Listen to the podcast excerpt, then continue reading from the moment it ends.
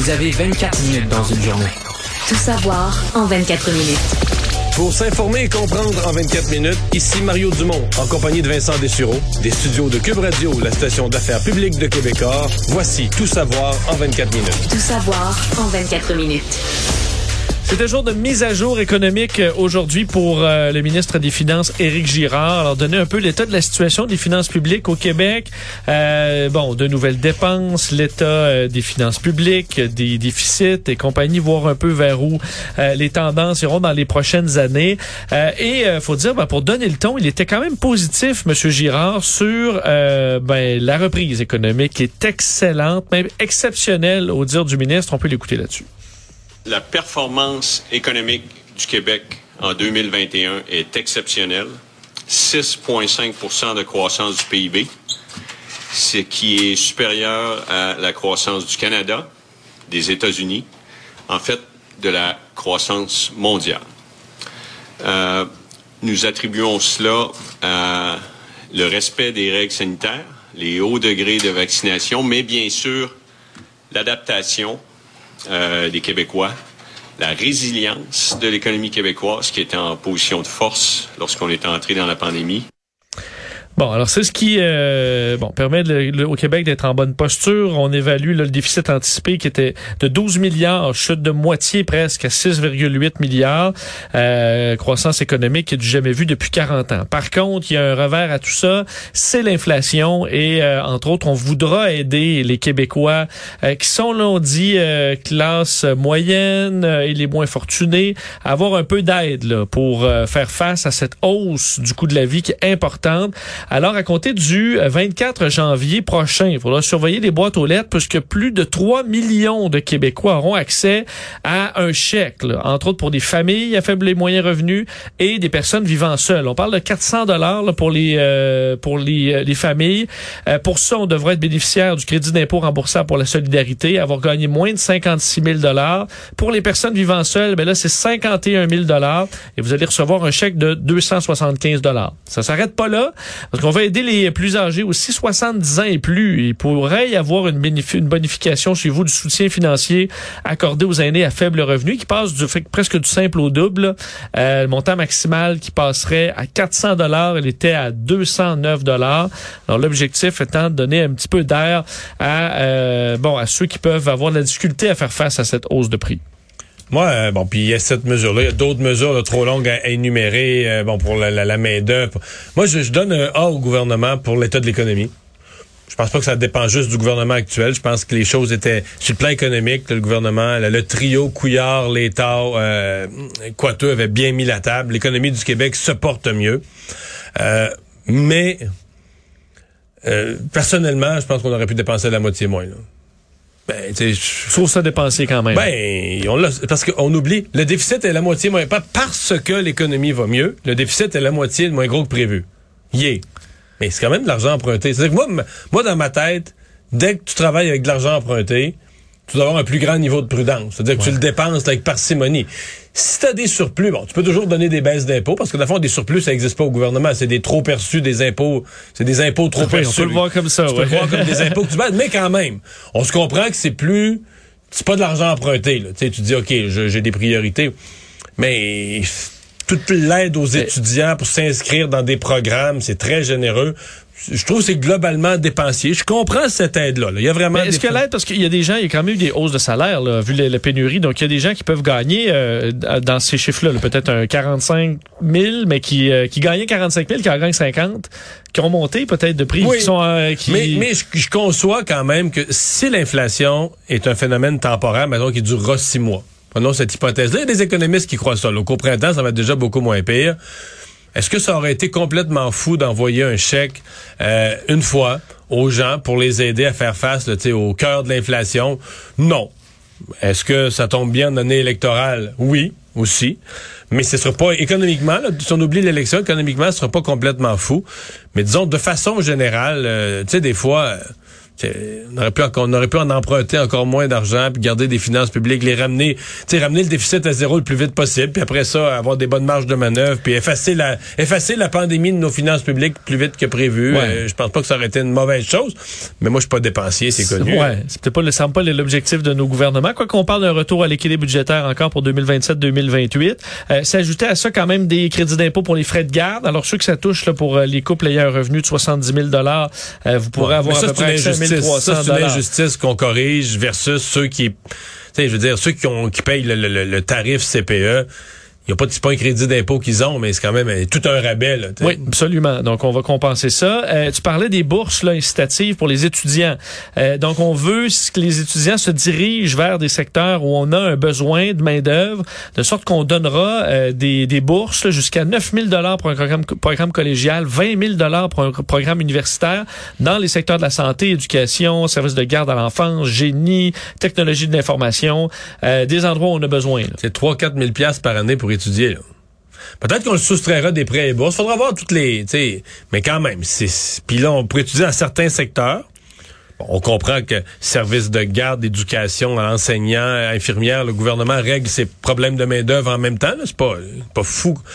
Mais, vas-tu créer des problèmes de main-d'œuvre dans d'autres secteurs où il n'y aura pas de bourse pour étudier? L'objectif étant qu'il y ait moins de monde dans des programmes où on n'a pas de besoin en ce moment. Là. Ouais. Mais. Bon. Peut-être. Bon. Euh, et euh, bon, faut dire, il s'est fait que- questionner quand même Éric Girard. Les premières questions étaient justement là-dessus. là. Est-ce que c'est trop dépensier? Est-ce que c'est Noël carrément pour les contribuables? Je vais entendre la réponse d'Éric Girard là-dessus.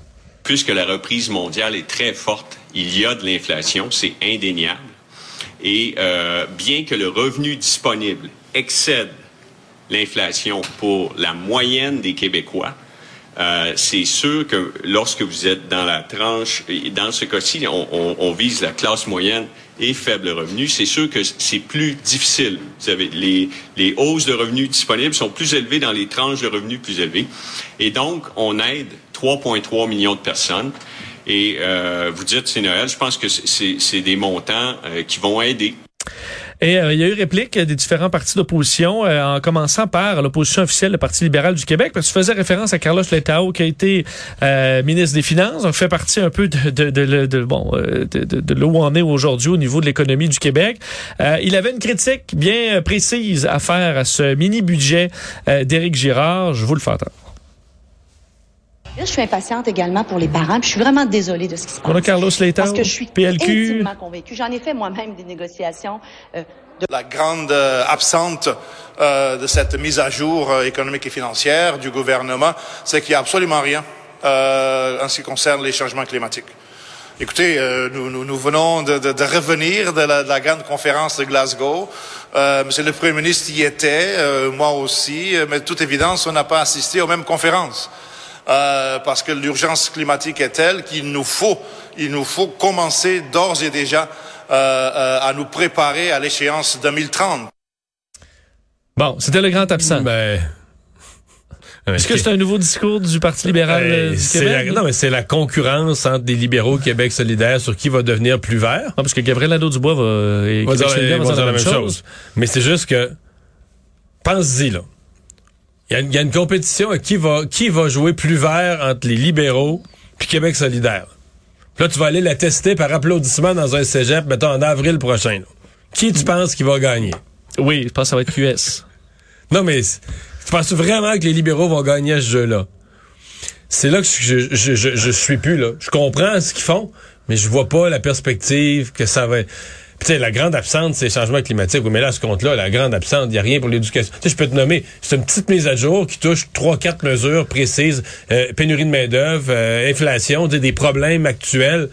Tu peux faire, on peut, on pourrait nommer jusqu'à demain là, des grands enjeux de la société. Il n'y a rien sur les CHSLD, il n'y a rien sur, tu sais, rien sur mille choses. là. C'est pas un budget complet, c'est pas toute l'action du gouvernement, c'est une mise Ouais, à mais jour. il arrive de Glasgow, il s'est fait dire que c'était la ça. catastrophe. Mario. Hein, on Là, a un plan. rien.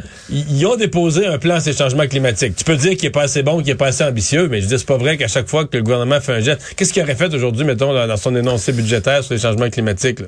Ben, des coupures drastiques euh, Ben oui. dans les transports. Euh, ben, prochaine, bon, voilà. passe à la prochaine nouvelle. C'est pour ça que tu vas être plus content, peut-être être marabout encore plus, pour parler des euh, dossiers des CPE, les menaces de grève qui se poursuivent, parce que là, hier, on s'en rappelle, dans l'émission, on apprenait que la Fédération des intervenantes en petite enfance du Québec, euh, affiliée et CSQ, votait à 91 en faveur d'un mandat de grève illimité. Là, dans les prochaines heures, c'est la CSN, 11 000 éducatrices qui vont également se prononcer sur cette possibilité de grève générale illimitée. Et au gouvernement aujourd'hui, euh, Sonia Lebel, présidente du Conseil du Trésor, évoque déjà une loi spéciale là, et montre qu'elle est euh, euh, impatiente, désolé, se dit désolée pour les parents pour cette situation difficile. Je vais vous la faire entendre et également, euh, bon, du côté de la CSN, vers où on se, on se, on se dirige. Alors, vous allez entendre la présidente là-dedans. Je suis impatiente également pour les parents, puis je suis vraiment désolée de ce qui se passe. Parce que je suis intimement convaincue. J'en ai fait moi-même des négociations de l'autre côté de la table. Et si on m'avait offert 20% pour trois ans à l'époque, j'aurais trouvé que l'argent pleuvait. Maintenant, on a fait des efforts marqués. Et je le répète, là, c'est pas un caprice, c'est pas une question de principe, c'est une question de capacité de payer. Il y a personne qui vote la grève allègrement. À chaque jour de grève qu'on fait, oui, c'est désagréable pour les parents, mais nous, pendant ce temps-là, la paye rentre pas. Puis euh, chez nous aussi, là, il y a des mères de famille, puis des mères de famille monoparentales. Alors, c'est quand on juge que c'est le moment, puis on l'a fait et on va continuer à le faire. On va le faire respectueusement par rapport aux parents. C'était Caroline Senneville, la présidente de la CSN. Parce qu'ils vont, euh, ça devrait peut-être ben, moi, je pense que ça va passer à 91, à 91 Ça va passer dans les autres syndicats aussi. C'est juste que c'est une, on n'a pas vu ça souvent. C'est une grève générale illimitée, pas de date. On regarde dans notre manche, souvent, ouais. souvent dans le passé, là, des grèves générales illimitées, là, c'est que tu sors de l'assemblée, toi, l'assemblée syndicale est un mercredi soir, tu sors de l'assemblée, puis le jeudi Ouais. matin, tu rentres pas, c'est fini. là. Mais des fois, tu as des outils de guerre, là, mais tu les utilises pas parce que Ouais, c'est- une- euh, un moyen de pression. c'est ça. Un moyen de pression, normalement, c'est des journées de grève flottantes là, que tu insères puis que tu menaces d'utiliser ou de pas utiliser en cours de négociation. Mais quand tu dis, là, la grève générale illimitée, là, c'est que c'est fini. C'est la fin des épisodes. En fait, c'est presque l'étape où euh, le gouvernement... Sonia Lebel, est bien patiente, elle négocie encore. Moi, si j'étais ministre, je négocierais plus. Je dirais, mais là, vous avez un mandat de grève générale illimité. On est en grève, là, salut. Puis, plus à l'étape de négocier. là. Le syndicat vote. Faites-le. Puis si t'es pas, si t'es pas game de l'affaire, ben là, plie.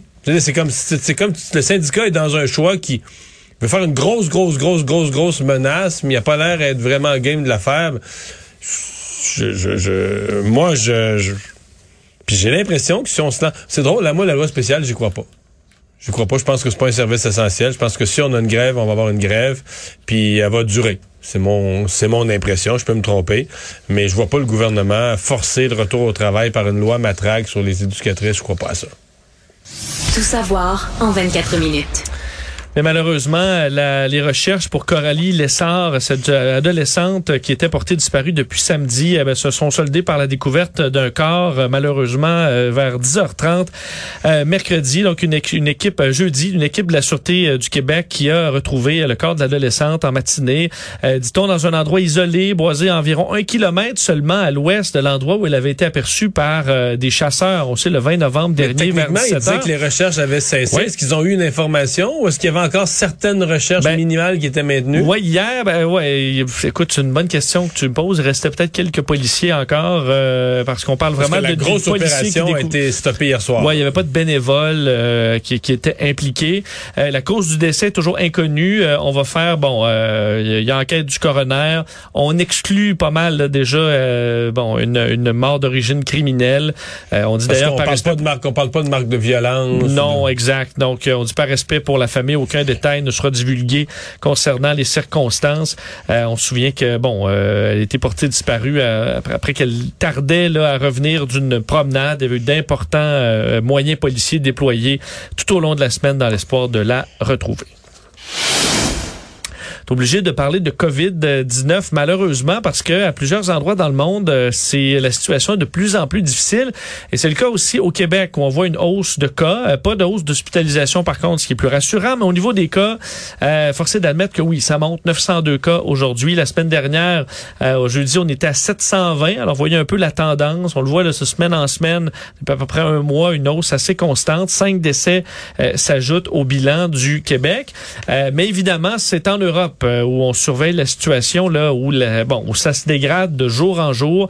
D'ailleurs, on voyait euh, bon parmi les pays là où, c'est le plus difficile, la Belgique aujourd'hui, on dit que présentement ça dépasse euh, les pires scénarios. Tu sais, on arrivait toujours avec des scénarios de courbe du plus pessimiste au scénario le plus optimiste. On dépasse ce qui avait été esquissé il y a quelques semaines par des experts scientifiques en Belgique sur la situation. On est rendu à pratiquement 23 000, 25 000 nouvelles infections. Il faut se rappeler que c'est, écoute, c'est un pays de 11 millions 500 000 habitants. beaucoup plus gros que le Québec. Euh, 25 000 nouveaux cas, situation très difficile. L'Allemagne, finalement, on est rendu à 76 000 nouveaux cas, euh, nouveau record absolu depuis le début de la pandémie. Euh, vous rappelez que le pic de la troisième vague était à 30 000 en Allemagne, pour vous donner un peu un portrait de la situation. L'Allemagne, l'Autriche, les Pays-Bas, euh, la Belgique aussi maintenant avec les chiffres que tu viens de nous donner, euh, la Pologne, je, je veux pas j'en oublie là, mais c'est tous des pays qui, dont la cinquième vague est la pire. C'est-à-dire qu'ils ont jamais connu autant de cas qu'au cours de la dernière semaine. Et de loin, parce qu'on voit les chiffres en France sont très élevés, mais eux, ils ont eu des vagues euh, pas à peu plus près, là, ouais, 40, 60 000. Sauf qu'en France, sont à 33 000 ouais, cas. Mais il y avait 11 000 il y a deux semaines, ou 10 000 il y a Ouais, deux semaines. Donc ça, a triplé ouais. en deux semaines. Tout à fait. Et il n'y a pas de tendance à la baisse euh, du tout. On vient de, je viens d'avoir les chiffres, c'était un peu presque 34 000 euh, en France aujourd'hui. Euh, même le Portugal, le pays où euh, le taux de vaccination est très, très élevé, on voit une montée importante des cas, beaucoup moins au niveau des hospitalisations. Donc, on voit que le vaccin euh, protège présentement les Portugais, mais ça n'empêche pas le gouvernement d'annoncer le retour du passeport euh, vaccinal qu'on avait enlevé, le retour des tests COVID pour les passagers qui arrivent par avion. faudra avoir des tests également pour entrer, par exemple, dans les discothèques. On va fermer un peu, euh, euh, envoyer tout le monde en télétravail une bonne semaine en début d'année, là, du 2 au 9 janvier. Alors, on va essayer de contenir un peu cette hausse. Alors, on voit que le taux de vaccination empêche pas une montée, mais euh, protège quand même au niveau des euh, montées trop drastiques dans les, dans les Tu sais que le pays dont on ne parle plus, parce que ça va moins mal qu'avant, c'est les États-Unis, Oui. qui ont toujours plus de, les deux derniers jours, plus de 100 000 cas par jour, 1500 et 1600 morts dans les deux derniers jours. Ouais, et là, ben, tu dis ça, c'est, tu sais, le 1500 morts, c'est triste que ce soit le chiffre un peu de base. Le 1000 morts, euh, là, ça monte. Et, euh, et là, est-ce que c'est sur le bord de tourner aux États-Unis? Parce que là, c'est les- le Thanksgiving. Ouais. Il n'y a jamais autant de contacts entre les individus. Les Américains se promènent à la grandeur du pays pour se retrouver en famille. Plusieurs experts s'inquiètent alors que le variant Delta est là, euh, qu'on est en montée de cas dans plusieurs États aussi. Et on peut entendre d'ailleurs euh, ce matin Dr Julien Cavana, professeur assistant de neurologie à l'hôpital universitaire Emory d'Atlanta, était en entrevue avec notre collègue Philippe Vincent Foisy et lui s'inquiète de ça, là, la situation des prochains jours. Euh, il s'inquiète d'une recrudescence des cas aux États-Unis. Je vous le fais entendre. Oui, je suis inquiet parce que on est déjà dans cette cinquième vague avant même de commencer les festivités de fin d'année. On a une reprise épidémique en particulier dans le nord dans, du, pays, c'est-à-dire les États du Midwest, le Michigan, le Minnesota, le Wisconsin, mais aussi en Nouvelle-Angleterre, euh, dans le Vermont, dans le New Hampshire et même dans le dans le Massachusetts. Et donc avec euh, ces rassemblements familiaux, euh, les gens qui vont voyager davantage, avec euh, quasiment euh, aucune restriction de voyage liée à la pandémie à part le, le port du masque, je crains que cette reprise épidémique qui est déjà là s'amplifie après les rassemblements familiaux. Et des inquiétudes aussi à l'international en raison de l'apparition d'un nouveau variant en Afrique du Sud cette fois, pour l'instant nommé B11529, euh, qui a une particularité, c'est que cette, variante est, euh, a énormément de mutations là, en même temps, donc plusieurs modifications euh, au virus qui pourraient le rendre plus résistant au vaccin, pourraient le rendre beaucoup plus contagieux. On ne le sait pas encore exactement. Il y aura réunion euh, d'urgence de l'OMS demain pour essayer d'établir la dangerosité de ce variant-là, mais ça inquiète tellement euh, que plusieurs experts de par le monde demandaient carrément qu'on déclenche un genre de code rouge Ouais, à viens juste l'international. d'avoir une pour- alerte sur mon sel que le Royaume-Uni vient d'imposer euh, des restrictions de voyage, des quarantaines pour tous les voyageurs en provenance d'Afrique du Sud puis des pays voisins, des, pays voisins, pardon. Bon, mais ça commence parce qu'on voyait un cas, par exemple, détecté euh, à Hong Kong, quelqu'un qui partait de l'Afrique du Sud, dans des pays voisins aussi, comme le Botswana. Euh, et on sait à quel point on a eu, on a été incapable dans le monde de, de, de retenir des variants plus contagieux. Alors, il y a une inquiétude. On dit pas à quel point ce, ce variant-là pourrait prendre la place, mais il y a quand même, euh, bon, à, à- à vérifier. Et un mot sur les CHSLD. Puisqu'on découvrait aujourd'hui, euh, Mario, alors qu'on a distribué la troisième dose, le booster euh, à, à, la grandeur des CHSLD au Québec, mais que le taux de vaccination est assez bas. C'est le cas, euh, c'est des chiffres qui ont été obtenus par notre collègue Diane Lamar, pharmacienne, professeure à l'Université de Montréal. Seulement 62% des usagers ont pris la troisième dose. C'est 25 000 25 sur 40 000. Mais je peux pas croire des gens vulnérables qui ont déjà eu leurs deux autres doses après plus de 90 affaires, à presque 100 euh, et qui là, on qui a refusé? Il y a une enquête à faire là-dessus. Parce que là, on est, on est en pleine discussion sur qu'est-ce qui s'est passé dans la première vague, autant de morts dans les CHSLD. Il faut protéger nos gens. Puis là, on a un vaccin pour les protéger, de la meilleure façon qui soit. Euh, les données sont claires qu'après un certain temps, surtout pour les gens plus faibles, très âgés, la protection diminue, en passé six mois. Eux, ça fait plus de six mois parce qu'ils ont eu, ils ont été les premiers à avoir leur première et deuxième dose. Euh, pourquoi? Mais qui a refusé? Parce que je me demande, il y a beaucoup de gens dans les CHSLD quand même qui sont même pas en mesure de prendre leurs propres décisions de santé, là, qui ont des tuteurs ou qui ont, qui ont l'Alzheimer, qui ont des problèmes cognitifs. Est-ce que leurs enfants ont refusé la troisième dose? Pourquoi? Qu'est-ce qui...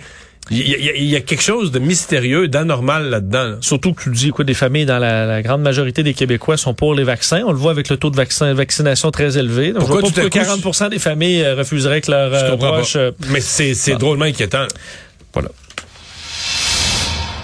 Euh, bien, le tribunal québécois en matière de violence sexuelle et conjugale euh, pourra aller de l'avant, euh, puisqu'aujourd'hui, le projet de loi 92 visant à l'instaurer au Québec a été adopté à l'unanimité. Quand même un travail euh, des bon de, de, tous les partis pour arriver à un, un consensus. D'ailleurs, aujourd'hui, Simon Jolin Barrette bon, parlait au Salon Bleu, disait le train est en marche, il est sorti de la gare, parlait d'une première mondiale, comme quoi le Québec sera le premier État dans le monde à mettre en place ce tribunal spécialisé tant en matière de violence sexuelle qu'en matière de violence conjugale. Euh, et là, bon, partout, on disait, on soulignait quand même le travail, le fait qu'il y a eu des changements en raison des débats avec les autres partis.